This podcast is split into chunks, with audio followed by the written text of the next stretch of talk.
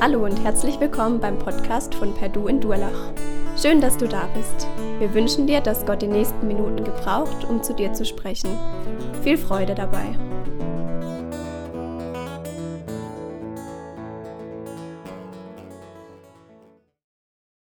Wir haben ja die Predigreihe über den Propheten, wer im Buch steht, nämlich Jona. Und wir kommen heute zum ganz spannenden Kapitel, nämlich zu Jona Kapitel 3. Und bevor dass wir hier starten in dieses Thema hinein, lesen wir den Text, der uns hier in der Bibel überliefert ist. Und es sind zehn Verse und wir starten hier mal mit Jona Kapitel 3 ab Vers 1. Und da heißt es, und das Wort des Herrn, er ging zum zweiten Mal an Jona folgendermaßen, mache dich auf, geh nach Ninive, in die große Stadt und verkündige ihnen die Botschaft, die ich dir sagen werde. Da machte sich Jona auf und ging nach Ninive nach dem Wort des Herrn. Ninive aber war eine sehr große Stadt vor Gott, drei Tagesreisen groß. Und Jona fing an, eine Tagesreise weit in die Stadt hineinzugehen, und er rief und sprach: Noch 40 Tage und Ninive wird zerstört. Und die Leute von Ninive glaubten Gott. Und sie riefen ein Fasten aus und legten Sacktuch an, vom größten bis zum kleinsten unter ihnen. Und das Wort gelangte bis zum König von Ninive, und er stand von seinem Thron auf, legte seinen Mantel ab, hüllte sich in Sacktuch und setzte sich in die Asche. Und er ließ ausrufen und sagen in Ninive auf Befehl des Königs und seiner Großen, Menschen und Vieh, Rinder und Schafe sollen nichts genießen, sie sollen weder weiden noch Wasser trinken, sondern Mensch und Vieh sollen sich in Sacktuch hüllen und mit aller Kraft zu Gott rufen und sollen sich abwenden, jeder von seinem bösen Wege, von seinem Unrecht, das an seinen Händen klebt.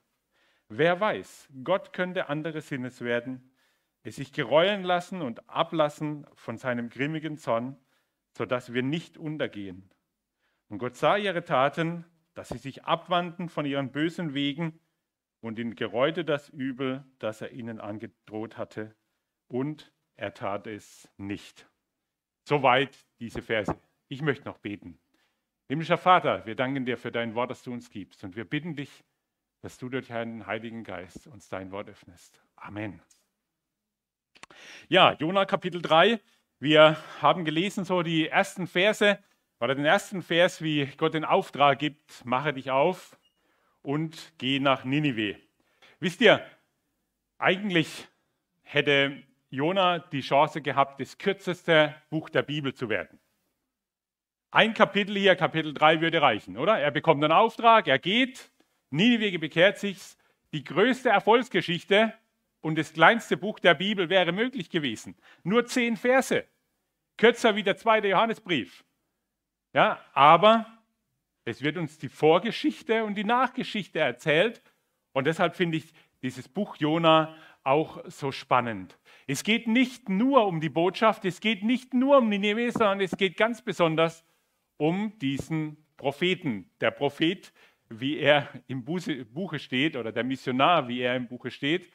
Und die Bibel lässt da keinen Zweifel daran, dass es nämlich eine Person ist, ein Jona, der in manchen Sachen anders tickt und wie Gott eingreifen muss, dass er endlich diesen Weg geht, den er gehen soll, nämlich nach Ninive, um dort diese Menschen, dieses Gericht anzukündigen und letztendlich die Menschen dort zu warnen, ja, dass dieses Gericht kommen wird. Und so sehen wir bei Jona, dass Gott Jona eine zweite Chance gegeben hat. Das ist auch mein erster Punkt heute Morgen. Jonas zweite Chance. Wenn wir die vorhergehenden Kapitel nicht hätten, dann wüssten wir nicht, dass es eine Vorgeschichte gibt und dass Jona nicht, wie es im Bilderbuch steht, einfach nur ging und gehorsam war und dann Ninive umgekehrt ist und alles gut wurde, ja, sondern es braucht eine zweite Chance. Es braucht einen zweiten Anlauf. Und wir sehen, als Jona nicht mehr mit Gott reden wollte, als er davonlief, genau in die andere Richtung, da wollte Gott trotzdem mit Jona reden. Da wollte Gott trotzdem mit Jona reden. Er konnte nicht mehr mit Jona reden. Er hat nicht mehr auf Gottes Wort reagiert. Deshalb mussten Taten geschehen. Und deshalb kam der Wind, dann kam der Sturm und dann kam der große Fisch und das hat Gott alles dazu gebraucht, dass Jona wieder anfängt, mit Gott zu reden. Das habt ihr letzten Sonntag gehört, im Bauch des Fisches. Jonas zweite Chance. Wisst ihr, für das ist, für, aus dem Grund unter anderem ist für mich auch die, die Bibel so authentisch, so wahr. Ja, dass wir sehen, dass es nicht aufs erste Mal immer so funktioniert und dass wir Menschen oft anders ticken. Und das war ja nicht nur bei, bei Jona so, den nächsten Punkt kannst du auch noch gleich mit ranklicken, ähm, dass es nicht nur bei Jona so war, sondern dass wir das immer wieder gesehen haben. Ich denke da zum Beispiel in Abraham, an Abraham, der nach Ägypten ziehen wollte, als die Hungersnot kam. Und dann auch nicht Gott gesagt hat, komm, lass den Abraham, ich suche mir einen neuen, sondern dass er ihm eine zweite Chance gegeben hat. Und übrigens hat Jona äh, nicht Jona, hat Abraham zweimal seine Frau als Schwester ausgegeben. Auch da hat Gott ihm eine zweite Chance oder beziehungsweise fast sogar eine dritte Chance wiedergegeben. Oder ich denke da an Mose, der ein Mörder war, der auch dann diese zweite Chance bekommen hat. Oder an Petrus, der den Herrn Jesus verleugnete und Gott einfach gesagt hat, komm, vergiss es. Und ich glaube, da zeigt sich auch, dass in unserem Leben, dass doch, wenn wir ehrlich sind zu uns selbst, wir oft einen falschen Weg gehen oder eine falsche Richtung einschlagen und Gott trotzdem gnädig ist und uns eine zweite Chance gibt. Dass er uns zur Umkehr führt, ähnlich wie in Jona, und uns dann nochmal diesen Auftrag gibt und die Möglichkeit auch wieder schenkt, dann ähm, den Auftrag eben zu tun. Und das können wir in der Geschichte, Kirchengeschichte, Gemeindegeschichte, das können wir in unserem Leben immer wieder verfolgen. Wir können doch nicht sagen, hey, ähm, äh, vor fünf Jahren, ja, da waren wir auf dem falschen Weg, dann sind wir umgekehrt und dann lief alles und dann läuft es unser Leben so durch. Also das wäre im Prinzip irgendwas, äh, ein Märchen oder das wäre falsch, sondern wir brauchen immer wieder auch die Korrektur, wir brauchen immer wieder den Hinweis, und wir haben immer auch wieder die Chance, dass wir auf dem richtigen Weg umkehren dürfen. Also wir sehen hier bei Jona, wenn wir in das Kapitel 3 hier einsteigen und sehen, dann sehen wir, dass Jona nach der Umkehr dort im Bauch des Fisches, nach seinem Rufen und Reden zu Gott, dass er dann Buße getan hat und dass Gott wieder sein Wort an Jona gerichtet hat. Aber was hier auch deutlich wird, dass Jona im Bauch des Fisches auch wirklich umgekehrt ist. Ja, dass er Buße getan hat über seinen Weg, den er gegangen ist. Und das ist auch die Grundlage dafür, dass Gott wieder den Weg und den Auftrag Jona zum zweiten Mal gibt und ihn nach Ninive schickt. Ja, wir dürfen nicht sagen einfach so, ja komm, das ist zwar nicht so hundertprozentig gelaufen und jetzt geht es wieder anders, weil wir nicht anders konnten, sondern ja, wir sehen hier ganz klar, dass es durch Umkehr und Buße bei Jona auch gehen musste, so wie später dann auch bei Ninive. Und so bekommt Jona diesen, zwei, oder diesen Auftrag zum zweiten Mal. Und ich habe das überschrieben mit Jonas unverdienter Auftrag. Wisst ihr, dieser Auftrag, den Jona bekommen hat, das war nicht selbstverständlich. Ich weiß nicht, wie das ihr damit umgehen würdet. Haben wir Leute hier, die vielleicht einen Betrieb oder ein Business oder sonst irgendwas haben, die irgendwo Chef sind, ja, und wenn da einer total sich abgewendet hat und sagt, ich, ich gehorche nicht, dann würdest du doch zum zweiten Mal nicht sagen, komm, ja, super, das erste Mal hat es nicht geklappt, jetzt kriegst du den gleichen Auftrag nochmal. Dann würdest du sagen, nee, dann nimmst du den nächsten. Ja, wir haben doch genügend Leute. Also du musst jetzt zuerst mal hier was, Klinken putzen oder Schuhe putzen oder sonst irgendwas. Dann musst du erst mal zeigen, dass es dir ernst war. Aber den Auftrag, den kriegt jetzt ein anderer. Das ist ein Vorrecht gewesen, dass du nach Ninive gehen durftest. Du hast von Gott einen Auftrag bekommen. Und das würde bei uns in der Geschäftswelt kaum jemand machen, dass wenn einer so einen Bock geschossen hat wie Jona, dass er ihm diesen Auftrag nochmal gibt. Also das war absolut ein unverdienter Auftrag. Und wie oft bekommen wir einen unverdienten Auftrag wieder, weil wir das erste Mal einen Bock geschossen haben, davongelaufen, sie nicht tun wollten und Gott sagt, nee, ich möchte dich aber.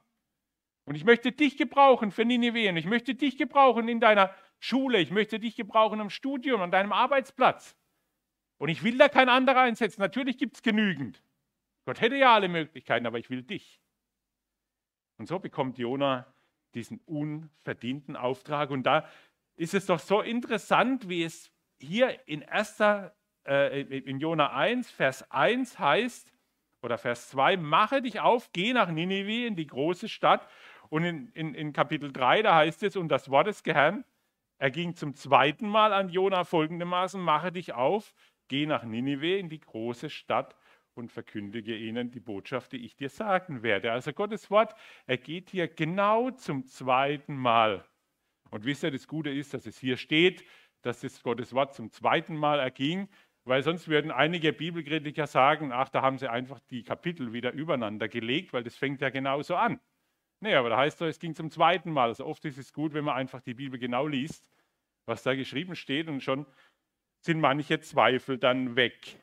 Also zum zweiten Mal erging das Wort. Und jetzt kommen wir zum zweiten Punkt heute Morgen, Jonas Botschaft an Ninive. Jonas Botschaft an Ninive.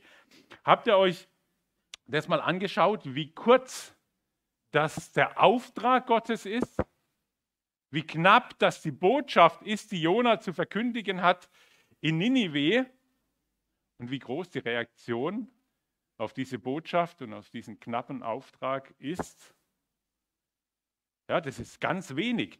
Wenn wir jetzt mal so das Überthema anschauen, das ihr euch gesetzt habt, ein, Missionar, wie er im Buche steht, ähm, und es geht ja eigentlich hier im Jona-Buch um den Missionar, ja, aber mehr um die Vor- und die Nachgeschichte, weil in Kapitel 3 sehen wir gar nicht viel von dem Missionar. Da heißt es, der kurze Auftrag, geh nach Nineveh und dann verkündige, was ich dir sagen will. Also er soll einfach gehen. Er weiß nicht mal, was er sagen soll. Ja, Gott sagt, geh und ich sage dir es dann. Ganz knapp. Und Jona hätte ja nochmal nachfragen können, ja, was ist jetzt eigentlich, was soll ich jetzt eigentlich verkündigen? Ich weiß, die Zeit ist schon verstrichen und so, jetzt war ich zwischendurch im Fisch und der Weg ist weit und so weiter. Ja, aber er fragt nicht nach und wir sehen hier wunderbar, wie es dann heißt in Vers 3, da machte sich Jona auf und ging nach Ninive nach dem Wort des Herrn. Er bekommt einen Auftrag, geh nach Ninive, wunderbar, er macht sich auf. Hey, das ist ein super Missionar, oder? Der geht einfach los, er fragt nicht nach, er diskutiert nicht, wie man sonst in Kapitel 1, da läuft er davon, in Kapitel 4, da diskutiert er. Aber hier in Kapitel 3, da geht er einfach und er macht es. Und er geht nach Ninive und dann wird uns hier Ninive beschrieben. Ninive war eine große Stadt, heißt es dann. Es war eine sehr große Stadt, vor Gott drei Tagesreisen groß. Übrigens wird dreimal erwähnt, dass Ninive eine große oder hier eine sehr große Stadt war. Ich weiß, manche Übersetzungen, die reden nur von der großen Stadt. Hier die Schlachter 2000, die redet von einer sehr großen Stadt. Auf jeden Fall waren es viele Menschen, größer wie Durlach, größer wie Karlsruhe. Und Jona macht sich auf in diese große Stadt. Sie war groß vor Gott. Hier heißt es drei Tagesreisen groß. Wenn man jetzt davon ausgeht, dass die Leute damals gut zu Fuß waren und dann rechnet man so mit 30 Kilometer Fußmarsch am Tag, also war es eine Stadt, die einen Durchmesser von ca. 90 Kilometer hatte. Ja, wir reden da nicht von der Innenstadt, sondern wir reden auch von den Außenbezirken außenrum. Also wir können schon fast wie das Ruhrgebiet bezeichnen. Ja? Also von der Größe her zu urteilen. Aber das war schon eine ganz schön große Stadt. Gott sagt es hier dreimal, dass es eine große Stadt war. Also es war kein Kuhdorf, es waren nicht mal ein paar hundert Einwohner oder sonst was, sondern wirklich Tausende von Menschen, die dort gelebt haben. Wird uns übrigens dann auch nochmal im letzten Vers in Kapitel 4 nochmal erwähnt, dass dort sehr viele Menschen gelebt haben. 120.000, die ihre rechte Hand nicht von ihrer linken unterscheiden können. Ausleger gehen davon aus, dass hier die Kinder gemeint sind, die weder rechts noch links unterscheiden können. Das müssen wir zuerst mal lernen. lernen. Ich weiß, dass manche Erwachsene das heute auch noch nicht kennen, was rechts und links ist, so beim Abbiegen und beim Autofahren. Aber wenn wir jetzt aus, davon ausgehen, dass es Kleinkinder sind, dann wissen wir, wie groß das die Stadt war und wie viele Menschen auch dort gelebt haben. Der Ruf war ihm vielleicht vorausgeeilt. Ja? Ich weiß, damals gab es noch kein Facebook und keine Nachrichten und so weiter, auch Bild war nicht dabei. Aber ähm, wir wissen ja nicht, wo der Fisch den Jona wieder an Land gespuckt hat, ja? Wo, wo es ihm dann so übel wurde und er diesen, sage ich mal, Kotzbrocken nicht mehr in sich halten konnte, sondern ihn ausgespuckt hat. Und ich kann mir durchaus vorstellen, dass das einige Leute mitbekommen haben. Ja? Also ich glaube nicht, dass jetzt ein Jona hier aus dem Fisch und dann gleich aufgestanden und, ach super, alles gut, jetzt gehe ich los nach Ninive, sondern äh, das war ein Ereignis, das dort geschehen ist. Jona hatte auch vermutlich auch Spuren von sich getragen. Es im Mittelmeer, ja, der Fisch, der ihn da an Land gespuckt hat. Vielleicht hat er ihn auch an diesem Ort wieder an Land gespuckt, wo er damals in, Fisch, äh, in ein Schiff gestiegen ist. Ja, das ist ja übrigens oft ganz interessant, wenn man so die Geschichten der Männer Gottes anschaut, dann gehen die meistens an den Ort zurück, wo sie den falschen Weg eingeschlagen haben. Ja? Bei Abraham genauso. Da ging er zurück nach Bethel, baute dort einen Altar. Ja, und so ist es oft. Von daher kann es durchaus sein, dass er da dort nach, äh, nach Jaffo ging, an diesen Hafen, und dort auf einmal spuckt ihn dieser Fisch aus und die Leute haben zugeschaut und sagen, was ist jetzt los? Wissen wir nicht, kann durchaus sein, kann auch woanders gewesen sein. Aber dieser Ruf von ihm, dass einer aus dem, aus dem Fisch kam, der kann ihm durchaus vorangeeilt sein. Und äh, dass es dort auch in Ninive, schon bekannt wurde. Da ist einer, der aus dem großen Fisch hier an Land gespuckt wurde. Auf jeden Fall musste Jona mindestens 40 Tage gehen, bis er Ninive erreichte. Ja, also war, sagen wir so, um 1000 Kilometer entfernt, je nachdem, wo er an Land gegangen ist. 1000 Kilometer, das ist von hier bis ans Ende von Deutschland oben hier, äh, Flensburg, da wo die Punkte gesammelt werden, zu Fuß. Das ist eine ganz schöne Strecke. Das ist nicht einfach nur mal so ruckzuck, sondern 40 Tage mindestens Fußmarsch. Dann sehen wir, dass es eine sehr große Stadt war, 90 Kilometer Durchmesser, haben wir hier schon stehen. Die vielen Kinder, große Paläste, große Stadtmauern. Übrigens äh, ist es auch historisch durch Ausgrabungen festgestellt worden, dass das eine sehr große Stadt war, Ninive, damals von den Assyrern. Ich habe ein Buch gelesen, Geschichtsbuch, da schreiben sie, da gab es eine riesen Stadtmauer um den Stadtkern. Die Stadtmauer hatte, ähm, war es um die 1000 Türme, die sie dort hatten und eine Mauer, die so breit war, dass drei Pferdewagen auf dieser Mauer entlangfahren konnten. Also Stadtautobahn außenrum im Kreis, ja, ähnlich wie die Südtangente, ein bisschen größer. Und äh, dort um Ninive, also eine gewaltige, mächtige Stadt dort. Und man hat diese Stadt unter anderem teilweise ausgegraben bzw. einen Ort gefunden, nämlich das heutige Mosul. Erinnert ihr euch? IS und so weiter, Zerstörung von Mosul. Dort am Rand ist diese Stadt Ninive beziehungsweise dieser Tell, dieser Schutthügel dort zu finden. Und ich habe mal so ein bisschen gegoogelt nach Ninive und nach Mosul. Und es ist so, dass dort auf diesem Tell, auf diesem Hügel, eine Moschee gebaut wurde, ein Grab für Jona. Ja, der Islam hat dort eine Moschee bzw. ein Grab gebaut, eine Grabstätte für Jona auf diesem Hügel von Ninive dort am Rand von Mosul. Der IS hat die Moschee und das Grab komplett zerstört und so können jetzt Ausgrabungen dort stattfinden. Äh, ein Professor aus Heidelberg mit einem Team ist dort unten in Mosul und hat die unterirdischen Gänge, die es dort gibt, ausgegraben und es muss gewaltig sein, also riesige äh, ähm, äh, Paläste ja, und Räume, die dort gefunden wurden. Also da ist unser Raum hier, den wir hier haben, eine Kleinigkeit, ist so ein Badezimmer vielleicht, ja, also Riesenräumlichkeiten, die es dort gibt in, ähm, oder gab in Ninive. Was mir auch deutlich wurde, ist, dass der Islam gerade dort in Mosul und in der Ecke Jona verehrt und ihm eine Grabstätte gebaut hat. Und sie sagen, dass den Gott, den Jona gepredigt hat, dass der sozusagen der, der Grundgott sein muss, bevor nämlich Mohammed kam und Allah gepredigt hat.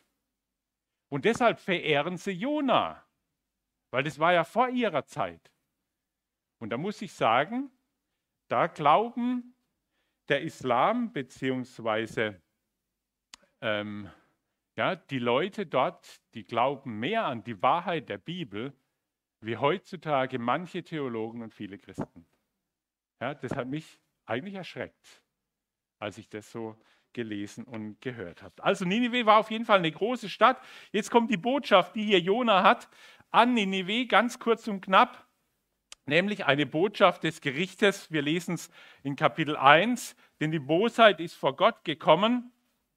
Und dann in Vers 4, in Kapitel 3 heißt es, noch 40 Tage und Ninive wird zerstört werden, heißt es hier. Das ist die Botschaft, die Jona hatte. Nicht so eine tolle Botschaft, aber Jona ist hingegangen und hat das gesagt, was Gott ihm dann in Ninive gesagt hat. Jona ist es bestimmt nicht einfach gefallen, nach Ninive zu gehen. Das lesen wir ja in den Kapiteln vorher. Der Grund, den hört er dann am nächsten Sonntag, nämlich äh, in Kapitel 4, warum er nämlich eigentlich nicht gehen wollte, das möchte ich nicht vorgreifen. Ähm, Jona ist bestimmt nicht leicht gefallen, weil die Assyrer ein brutales Volk waren, die ihre äh, äh, Leute oder ihre Feinde ja, ganz brutal misshandelt haben. Und auch die Geschichtsbücher sagen, dass vor diesen Stadtmauern und den Stadttoren die Köpfe der Toten aufgeschichtet waren, sodass jeder, der wusste und nach Nineveh ging, gesagt, wenn du gegen uns was zu sagen hast, so eine schlechte Botschaft hast, dann geht es genauso wie denen, wie bei uns vor der Stadttor sind, vom Stadttor sind. Und Jona ging trotzdem. Und Jona ging trotzdem in diese Stadt, hat diese Botschaft weitergegeben. Kurz und knapp.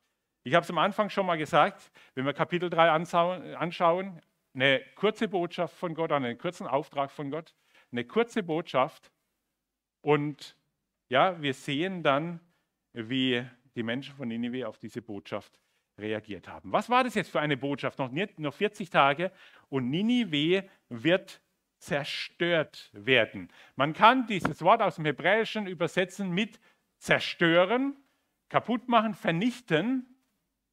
Man kann es aber auch übersetzen mit umdrehen oder auf den Kopf stellen. Und das sehen wir hier. Dieses Umdrehen auf den Kopf stellen. Ich meine, wenn wir manche Tsunami-Bilder vor Augen haben oder jetzt gerade von diesem Erdbeben vor drei, vier Wochen in der Türkei, dann sehen wir dort, wie manche Häuser und auch Orte wirklich auf den Kopf gedreht wurden. Oder Überschwemmungen, die jetzt stattfinden, wo es wirklich komplett umgedreht wurde, auf den Kopf gestellt wurde. Und so können wir dieses Wort zerstören oder auch umdrehen oder auf den Kopf stellen beschreiben. Und jetzt gibt es natürlich zwei Möglichkeiten. Und da merkt ihr, wie in dieser Botschaft schon etwas drinsteckt, wo mehr bedeutet wie nur kaputt machen oder zerstören, sondern ich kann entweder die Stadt zerstören oder umdrehen oder die Menschen drehen sich um und stellen sich letztendlich auf den Kopf, indem dass sie nämlich genau das machen, was sie vorher nicht gemacht haben. Also steckt da noch etwas mit drin. Die Beispiele dafür finden wir auch im Wort Gottes in der Schrift, nämlich in 1. Mose 19, Vers 21. 1. Mose 19, 21, da geht es um die Städte von Sodom und Gomorra, beziehungsweise die Nachbarstädte. Und da sagt Gott, dass ich die Städte eben nicht umdrehen werde, ja, zerstören werde. Da wird dieses Wort verwendet. Und als zweites in 1 Samuel 10, Vers 6, da wird auf einmal der König Saul umgedreht zum Positiven. Ja? Da sagt Gott zu ihm in 1 Samuel 10, Vers 6, ich werde dich, ich habe dich gesalbt und ich werde dich umdrehen. Und auf einmal wird er Weissagen. Auf einmal wird er mit dem Propheten zusammen sein. Also Gott wird ihn vom Herzen her umdrehen oder auf den Kopf stellen. Und so sehen wir hier bei Jona, dass es zwei Möglichkeiten gibt.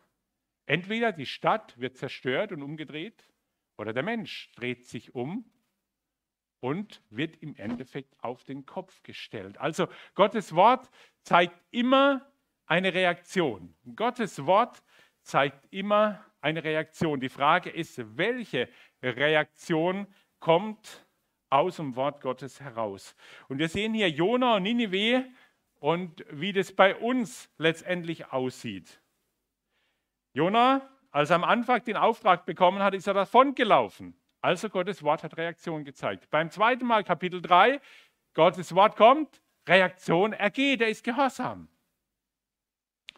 Oder, also wir sehen Glaube, Unglaube, wir sehen Flucht, Gehorsam, wir sehen Gottes Wort zeigt eine Reaktion. Die Frage ist, wie reagieren wir darauf? Bei Jona, bei Nineveh, da haben wir es niedergeschrieben, aber unsere Reaktion auf Gottes Wort, die steht für uns noch offen. Die zeigt sich jetzt in den nächsten Tagen, in den nächsten Wochen in unserem Leben. Wie reagieren wir auf Gottes Wort? Wisst ihr, viele Menschen, die fangen an, Gottes Wort zu kritisieren und sagen, ja, aber das kann man doch nicht so sehen oder das ist für die damalige Zeit geschehen und so weiter. Und sie legen das, drücken das von sich weg, sie betrachten das rein wissenschaftlich und lassen das gar nicht an sich rankommen.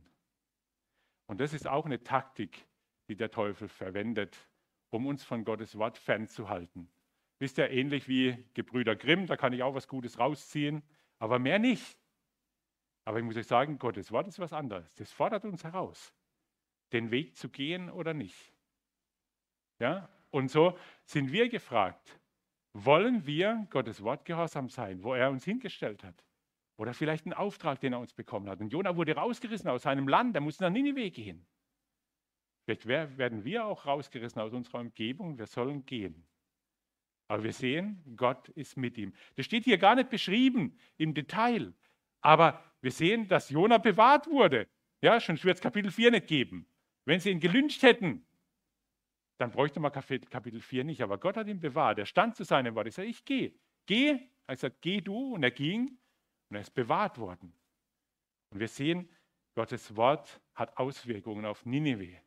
Sie reagieren darauf, das lässt sie nicht kalt. Und die Menschen in Ninive, sie zeigen die richtige Reaktion auf Gottes Wort. Das Jona-Buch ist ja ein Wunderbuch. Ja? Habt ihr das schon mal so auch betrachtet, bestimmt, oder? Das fängt ja an mit dem, mit dem Schiff und mit dem Wind und Jona im Fisch. Wunder. Kapitel 4 geht es weiter, nächsten Sonntag, Wunderbuch. Aber ich muss euch sagen, für mich ist Jona Kapitel 3 das größte Wunder. Dass Gott ein Fisch, ein großes Tier schicken kann, um einen Mensch zu verschlucken und wieder auszuspeien, ist eigentlich eine Kleinigkeit. Aber dass eine ganze Stadt mit Hunderttausenden von Menschen Buße tut und umkehrt und das Gericht nicht kommt, ist für mich das größte Wunder. Ja? Viele Menschen haben ein Problem damit, ja, mit diesen Dingen, die hier beschrieben werden, Kapitel 1, 2, 3, äh, Kapitel 4. Aber mit der Umkehr, da haben sie kein Problem damit. Aber da habe ich ein Problem damit. Warum? Weil ich den Menschen kenne, weil ich mich selber kenne. Ja, und weil letztendlich Gott es hier gewirkt hat und weil die Menschen bereit waren, Buße zu tun und umzukehren. Das ist für mich ein Riesenwunder. Wisst ihr, und wir, wir reden heute über andere Wunder und Gott kann heilen und das und das. Aber dass ein Mensch umkehrt und den Weg mit Jesus gehen möchte, mit je, den Weg mit Jesus geht, das ist für mich das größte Wunder. Weil wir Menschen alte Egoisten sind und von selber eingebildet sind, selber uns retten wollen und so weiter. Ja, deshalb sehen wir hier dieses große Wunder. Die Leute von Ninive und von Assyrien, das war ein stolzes Volk, ein sehr stolzes Volk. Das wird uns berichtet, aber auch, äh, also von der Geschichte her, aber auch von der Bibel ganz klar, als sie dann später wieder Nineveh, äh, äh, Israel belagert haben und so weiter. Stolzes, hochmütiges Volk ähm, mit Tausenden von Leuten, die dort gegen Israel dann gekämpft haben.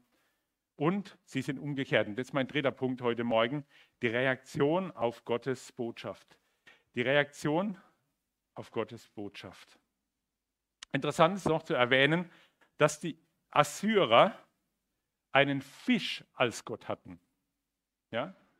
Die Assyrer hatten einen Fisch als Gott. Und jetzt kommt Jona aus diesem Fisch mit der Botschaft von dem Gott, der den Fisch bestimmen kann und der dem Fisch im Prinzip die Anweisungen gibt, einmal Jona zu retten und dann wieder auszuspucken. Von diesem Gott kommt jetzt die Botschaft dort an Ninive. Ganz interessant, wenn wir die Bibel uns anschauen, dann finden wir immer wieder, dass Gott zuerst mal die Götter der Völker zunichte macht. Ja? In unterschiedlicher Art und Weise. Wenn wir die zehn Plagen in Ägypten zum Beispiel anschauen, dann greifen diese zehn Plagen immer die Götter der Ägypter an. Und sie machen die Ägypter klein und sehen, wow, jetzt kommen wir an unsere Grenzen. Wo sind jetzt unsere Götter? Die helfen nicht mehr, die können nicht mehr. Das macht Gott. Und genauso auch bei Jona, so sehe ich es zumindest. Ja, er macht zuerst mal diesen Fischgott klein. Die haben bestimmt keinen Goldfisch als Fischgott gehabt, sondern das waren die gewaltigen Fische, die sie kannten. Ja, wo sie schon mal gesehen und gehört haben, wo die Menschen auf dem Meer erzählt haben davon. Das war ihr Gott. So ein gewaltiger Fisch, das muss unser Gott sein. Und jetzt wird dieser Fischgott auf einmal klein gemacht. Ja? Wie viele Menschen sind schon verschluckt worden oder getötet worden von diesen großen Fischen und die, die, die, die, die Menschen auf dem, auf dem Meer, in dem Boden haben Angst gehabt vor diesen großen Fischen. Und jetzt kommt Jona und er wird aus diesem Fisch wieder ausgespuckt, verschluckt und ausgespuckt. Und dieser Gott, der hat eine Botschaft an Ninive. Manche Forscher, sie sagen, dass äh, Jona bestimmt an der Haut gekennzeichnet war durch Narben von, dem, von, der, von der Magensäure und so weiter, dass er bleich war, dass man es ihm angesehen hat, dass er dort in diesem Fischbauch war. Wissen wir nicht genau, auf jeden Fall sehen wir, wie sich auf einmal diese Botschaft im Land verbreitet. Das ist für mich ein Riesenwunder. Da kommt dieser kleine Jona, der Prophet, der eh Angst hat, dahin zu gehen, dann, dann geht er voll in Ninive rein, eine Tagesreise, heißt es, 30 Kilometer rein und dann auf einmal verkündet er die Botschaft. Der fängt nicht vorne an, sondern erst nach einem Tag fängt er an und sagt, er, ich weiß nicht, wie laut er es gesagt hat, ja, aber vielleicht nur so hinter der Hand, ja, die Stadt wird zerstört werden, ja, hoffentlich hört es keiner. Ja, das ist ja gut, wenn sie zerstört wird und äh, äh, ich will da möglichst wieder raus aus der Geschichte und wir nach Hause oder wir nach Spanien oder so. Ja, wir wissen nicht, wie das Jona dort verkündet hat. Aber wisst ihr, Missionsstrategie würde hier an ihre Grenzen kommen. Ja, das wäre eine Katastrophe. Wie willst du ein Volk oder eine Stadt, die so gottlos ist, erreichen? Wie viele Leute brauchst du dafür? Ohne Social Media, ohne Übertragungen und so weiter, um diese Menschen dort zu erreichen. Was würden wir uns vorstellen? Aber doch nicht mit einem Mann, mit Jona, mit dem flüchtigen, fahnenflüchtigen Propheten, der Gott noch, mal, noch nicht mal gehorchen will. Aber er kommt in diese Stadt hinein und dann sehen wir diese wahnsinnige Reaktion, die dort entsteht. Da heißt es, und die Leute von Ninive glaubten Jona und sie beriefen ein Fasten. Jetzt habt ihr die Bibel nicht dabei gehabt, gell? Das habe ich nämlich falsch gelesen. Und die Leute von Ninive, sie glaubten Gott, heißt es hier. Nicht sie glaubten Jona. Wir hätten wahrscheinlich geschrieben und sie glaubten Jona, was er gesagt hat. Nee, sie glaubten Gott. Und das ist nämlich genau diese, diese, diese Botschaft, die hinter diesem Jona steckt, dass nämlich das Gottes Botschaft ist, das er weitergegeben hat. Das war kein Gesülze von Jona, das war kein gutes Reden, das war keine Gerichtsbotschaft, weil er die Nineviten gehasst hat oder weil er nichts mit ihnen zu tun haben wollte, sondern es war eine Botschaft, die von Gott kam. Und deshalb glaubten die Leute Gott. Wisst ihr, so muss es sein wenn wir mit anderen Menschen reden, dass sie nicht sagen, ja, jetzt glauben wir dem Hans Martin, jetzt glauben wir den Oliver, jetzt brauchen wir der Kerstin, jetzt glauben wir der Andrea oder sonst jemand, sondern wir glauben Gott. Und das ist das Spannende hier, gerade bei dieser Aussage von diesen Menschen in Ninive. Und sie glaubten Gott. Und sie riefen ein Fasten aus, da sehen wir die Reaktion. Und legten Sacktuch an, vom größten bis zum kleinsten unter ihnen. Und das unter einem stolzen, so starken Volk, die andere vernichtet haben, die sich nicht um Menschen geschert haben. Das war gar keine Frage, gar kein Thema. Und jetzt hören sie Gottes Botschaft und jetzt auf einmal kehren sie um und sie sagen, wir essen nichts mehr, vielleicht bringt es was. Wir ziehen Sacktuch an. Das war das Bild damals für das Fasten und für, das, für die Reue und für die Buße, die sie getan haben. Vom Größten bis zum Kleinsten. Sie haben das sogar den Kindern übergestülpt. Wisst ihr, wir sind heute so weit, dass man den Kindern äh, die Klamotten, die wir als Eltern wollen, gar nicht mehr anziehen können. Ja, weil die Kleinen sagen, nee, das wollen wir nicht. Ich ziehe die Hose nicht an. Oder ich ziehe den Pullover nicht an. Ich ziehe das an, was ich will. Und hier in Ninive, da haben sie den Kleinen sogar das Sacktuch übergestülpt. Da haben sie gesagt, keine Frage, was du anziehst, interessiert uns nicht. Du tust genauso Buße wie wir. Ja, so muss es gelaufen sein. Und in Vers 7, hier heißt es dann weiter, und sie ließen ausrufen, nee, Entschuldigung, Vers 6, und das Wort gelangte bis zum König von Ninive. Ja, was macht er jetzt? Was macht er jetzt auf so eine Botschaft von so einem kleinen Prophet aus seinen Feinden aus Israel, der irgendwas zu sagen hat? Wie reagiert der König darauf? Oh, wisst ihr, wenn wir die Bibel lesen, wie haben die Könige von Israel reagiert auf die Worte der Propheten? Denkt da zum Beispiel an Jeremia, ja, wo er Worte an den König damals geschrieben hat. Joachim war es, glaube ich. Und dann das vorgelesen wurde vor Joachim, das Wort Gottes, nicht nur ein Vers, sondern er hat ihnen genau erklärt, was kommen wird. Und dann ließ Joachim die Schriftrolle immer wieder abschneiden und ins Feuer werfen. Zack, zack. Das war die Reaktion des Königs in Israel. Und nicht nur einmal, sondern das war öfter so. Der Ahab zum Beispiel hat auch Gottes Botschaft gehört und er sagt, oh, da kann ich jetzt nicht reagieren, meine Frau Isabel ist so stark. Ja? Wie reagiert der König von Ninive, der so brutal und so gewalttätig ist? Und da heißt es, und der Befehl und der, der, das Wort des Herrn kam bis zum Thron oder bis zum König von Ninive. Und er stand auf von seinem Thron, legte seinen Mantel ab, hüllte sich in Sacktuch und setzte sich in Asche. Was für eine Reaktion auf Gottes Wort, was er gehört hat. Er stand auf. Schon das ist schon mal was, ja. Wenn der König aufsteht, damals, zur damaligen Zeit der Herrscher, wenn er sich erbarmt aufzustehen, und was geschieht jetzt? Er zieht sein Königsgewand aus, er macht sich eins wie sein Volk, zieht das Sacktuch an und er setzt sich sogar noch in Asche als Zeichen dafür, ich hätte jetzt diese, diese Auslöschung, diese Vernichtung verdient, das Verbrennen verdient, aber ich werfe das selbst auf mich. Wir sind einen falschen Weg gegangen. Und dann in Vers 7, und er ließ ausrufen und sagen, in Nineveh auf Befehl des Königs und seiner Großen, also nicht nur er, der hat auch noch Leute gehabt, die mit ihm äh, Ninive regiert haben und das Assyrische Reich, und die musste er auch auf seine Seite bringen. Und da heißt es, vom König und seinen Großen, Mensch und Vieh und Rinder und Schafe sollen nichts essen, sie sollen weder weiden noch Wasser trinken, sondern Menschen und Vieh sollen sich in Sacktuch hüllen mit aller Kraft zu Gott rufen und sollen sich abwenden, jeder von seinem bösen Weg und von dem Unrecht, das in seiner Hand klebt. Also hier geht der König sogar noch weiter. Er sagt, selbst die Tiere sollen nichts fressen. Aber was haben die Tiere damit zu tun? Er wollte alle, alle, Wege, alle Hebel in Bewegung setzen und dadurch die Möglichkeit der Umkehr schenken, dass vielleicht Gott sich das Unrecht gereuen lässt. Ja, was hat er ausgerufen? Wir sehen einmal hier in Vers 5 und 6 ein Fasten als Zeichen der Reue. Sie glaubten Gott, sie hörten Gottes Wort und sie haben Ja gesagt. Das ist falsch. Wir sind auf dem falschen Weg unterwegs gewesen. Wisst ihr, ich bin davon überzeugt, dass die Leute dort in Ninive, dass die vorher schon wussten, dass sie auf dem falschen Weg sind. Aber sie haben sich daran gefreut. Ja? War okay, sagt, wir gehen diesen Weg. Und dann kommt der Gott, spricht hinein und sagt, ihr seid auf dem falschen Weg. Sie wissen genau, was sie falsch gemacht haben. Das heißt, das Fasten als Zeichen der Reue.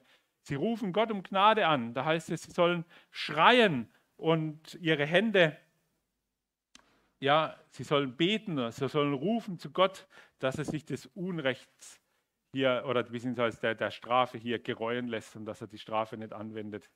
Ja, sie rufen zu Gott um Gnade. Das sehen wir in Vers 8 dann das nächste. Und nicht nur das Rufen oder das Fasten kurzzeitig für ein paar Tage, sondern wir sehen auch, dass sie in Vers 8 heißt es, sie sollen sich abwenden von ihren bösen Wegen und von dem Unrecht, das an ihren Händen klebt. Ja, ein jeder wende sich ab von seinem bösen Weg. Der König von Nineveh, er wusste genau, was falsch lief. Er wusste genau die falschen Wege, die sie gegangen sind. Und er wusste, dass jeder von den Leuten in seinem Volk, in seiner Stadt Unrecht an seinen Fingern hat. Das klebt an ihren Fingern. Und so sehen wir, wie er sie aufruft zur Buße und zur Umkehr und wie sie den Weg äh, verlassen sollen, den sie gegangen sind, nämlich den falschen Weg. Hier wird es nicht direkt erwähnt, dass sie Buße tun sollen, aber wir sehen das genau in Apostelgeschichte 2, Vers 37 und 38, als nämlich äh, ähm, Petrus dort am Pfingsten dann zum Volk predigt, zum Volk Israel, und sie ihn fragen, was sollen wir tun, damit wir gerettet werden? Und dann sagt Petrus, Apostelgeschichte 2, ganz klar und ausdrücklich, Vers 37 und 38, oder Vers 38, da sprach, sprach Petrus zu ihnen, tut Buße und ein jeder von euch lasse sich taufen auf den Namen Jesu Christi zur Vergebung der Sünden, so werdet ihr die Gabe des Heiligen Geistes empfangen. Und hier als Fußnote steht bei mir, Buße ist nicht nur ein Wort, sondern Buße ist Ändern der Taten, die man begangen hat. Ja, ist ein Umdrehen oder wie es bei Niederwe heißt, auf den Kopf stellen. Ja, umdrehen, genau nämlich den Weg verlassen, den man gegangen ist und den anderen Weg gehen, nämlich den Weg der Gerechtigkeit. Und das sehen wir hier bei Ninive, wie sie sich abgewandt haben von diesem Weg. Und dann ist die Frage, reagiert Gott darauf? Vers 9 und Vers 10. Wer weiß, Gott könnte anderes Sinnes werden und es sich gereuen lassen und ablassen von seinem grimmigen Zorn, sodass er dass wir nicht untergehen. Wisst ihr, was mir auch deutlich geworden ist bei dieser Reaktion des Königs und den Leuten von Ninive? Sie haben nicht versucht, diesem Gericht aus dem Weg zu gehen, indem dass sie geflohen sind. Ja, wenn wir heute ein Unheil angekündigt bekommen würden, ja, ein Erdbeben kommt zum Beispiel oder eine Flut, so wie sie vor zwei Jahren da äh, in der Mosel zum Beispiel war oder an diesen Seitenflüssen davon, ähm, dann würden wir doch sagen, schnell auf den Berg, schnell fliehen, ja, die Neneviten, schnell weg.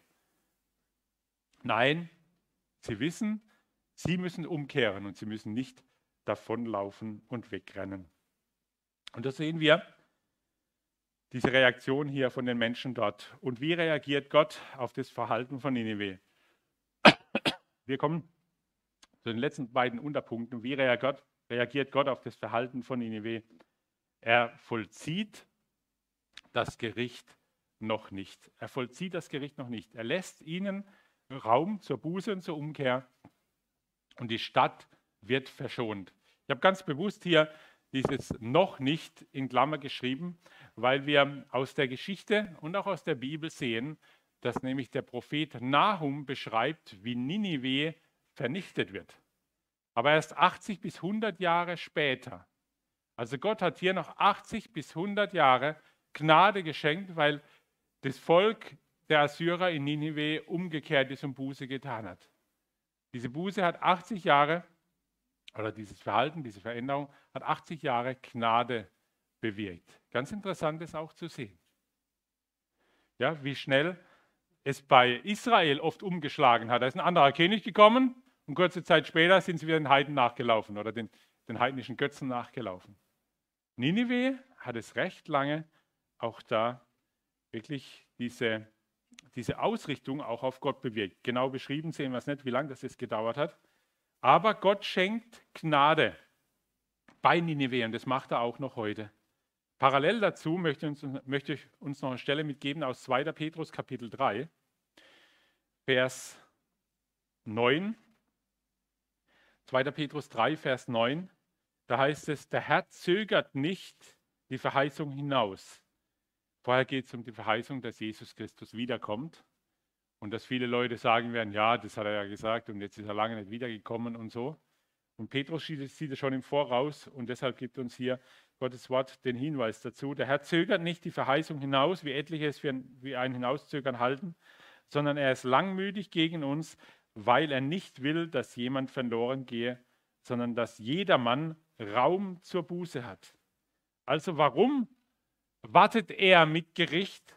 Warum wartet er mit dem Wiederkommen hier auf diese Erde und danach auch diese Trübsalzeit, die uns dann beschrieben wird? Weil er langmütig gegen uns ist und weil er nicht will, dass jemand verloren geht, sondern jedermann Raum zur Buße hat. Deshalb ist Jesus Christus noch nicht wiedergekommen. Wir leben in dieser Gnadenzeit. Wir leben in dieser Zeit, wo Gott möchte, dass jeder Mensch die Möglichkeit hat, umzukehren und Buße zu zu, zu tun. Das ist Gottes Gnade und das ist Gottes ja, Gnadenzeit, in der wir heute leben dürfen. Und deshalb sollen wir diese Gnadenzeit auch, ähm, ja, auch nutzen in seinem Auftrag. Gottes Wille ist die Rettung der Menschen. Aber wer nicht will, der kommt, dann kommt das Gericht. Wenn Ninive weiter gehandelt hätte wie vorher, dann wäre dieses Gericht gekommen nach diesen 40 Tagen. Davon bin ich überzeugt. Da wäre Ninive ausgelöscht worden mit den vielen, vielen Menschen dort. Aber Gott hat sie gewarnt. Und sie haben sich warnen lassen. Aber wer sich nicht warnen lassen will, für den kommt dieses Gericht. Ich weiß, diese Botschaft will heute kaum noch jemand hören oder eigentlich niemand mehr hören, weil Gericht ist immer passend zum lieben Gott. Ja? Oder zum liebenden Gott. Aber bei Gott, sehen wir beides. Das ist seine Gerechtigkeit. Er kann das Unrecht nicht einfach nur laufen lassen. Wenn er das gemacht hätte, dann wären wir heute nicht mehr hier. Wenn Gott nicht Gerichte geübt hätte, damals zum Beispiel bei Noah oder bei Sodom und Gomorra oder bei anderen Städten oder gehen wir einfach in die deutsche Geschichte hinein, damals bei Hitler und so weiter, dann wären wir heute nicht so, wie wir sind. Dann wären wir heute, ich bin davon überzeugt, nicht mehr hier. Wenn Gott nicht auch Gericht geübt hätte. Und so lässt Gott den Menschen die Möglichkeit zur Buße und zur Umkehr. Er lässt die Gnadenzeit und diese Zeit sollen wir nutzen. Für uns persönlich, wenn wir vielleicht auf dem falschen Weg sind, aber auch für die Menschen, denen wir begegnen. Jona hat einen Auftrag, wir sehen es Kapitel 3. Er ging hin, er war gehorsam, er hat gepredigt, was Gott gesagt hat und so haben auch wir die Möglichkeit, andere Menschen mit dem Evangelium, im Wort Gottes zu erreichen. Ja, ich weiß, mit der Brechstange können wir nichts erreichen. Wenn Jona gekommen wäre mit ganz Israel und gesagt hätte, so komm, jetzt gehen wir mal nach Nineveh, ich nehme 100.000 Leute mit aus Israel und die missionieren wir jetzt, da bin davon überzeugt, das hätte nichts gebracht. Aber so wie es Gott gewollt hatte, Jona ging, er war gehorsam, dann ist Nineveh umgekehrt. Wir können auch heute, da wo Gott uns hinstellt, ein Segen sein und ein Zeugnis sein.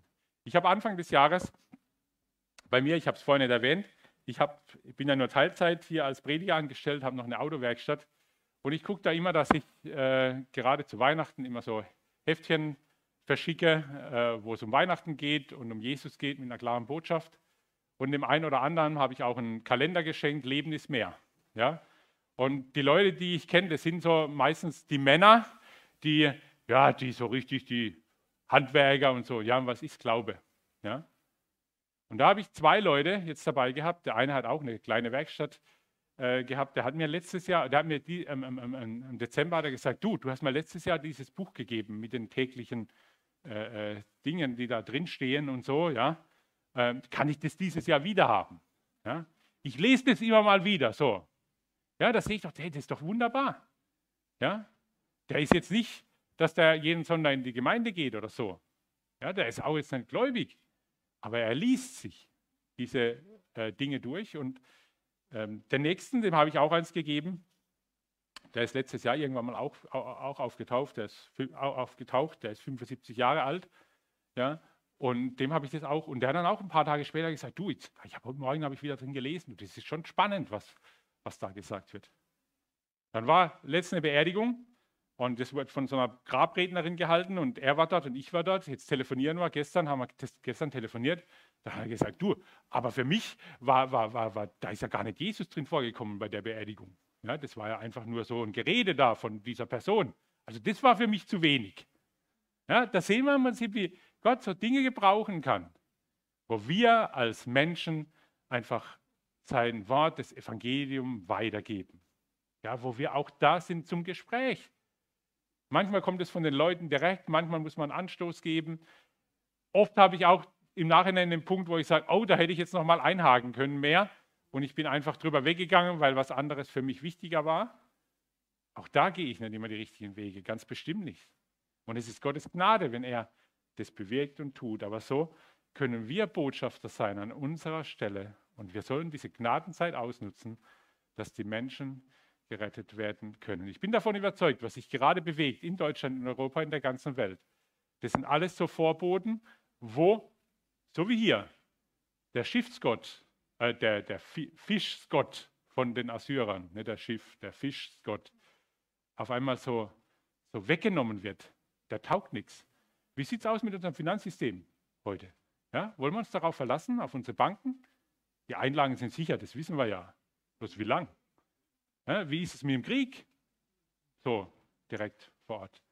Wie ist es mit der Lebensmittelversorgung? Funktioniert das alles? Getreideabkommen und, und, und? Also für mich ist es so deutlich, dass langsam die Sicherheiten so auch weggenommen werden, unsere Götter weggenommen werden. Auf was können wir uns verlassen? Lasst uns von Jona lernen, auch da Gottes Wort, Gottes Botschaft weiterzugeben. Amen.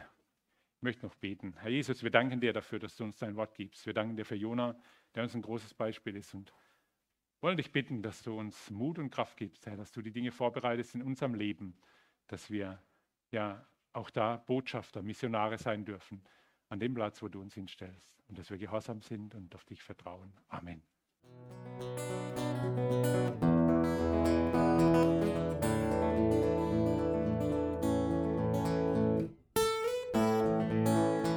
Wir hoffen, der Podcast hat dir weitergeholfen. Falls du noch Fragen hast, besuche gerne unsere Homepage unter www.per-du.church. Hier findest du alle wichtigen Infos zur Gemeinde und zum Glauben. Tschüss und bis zum nächsten Mal.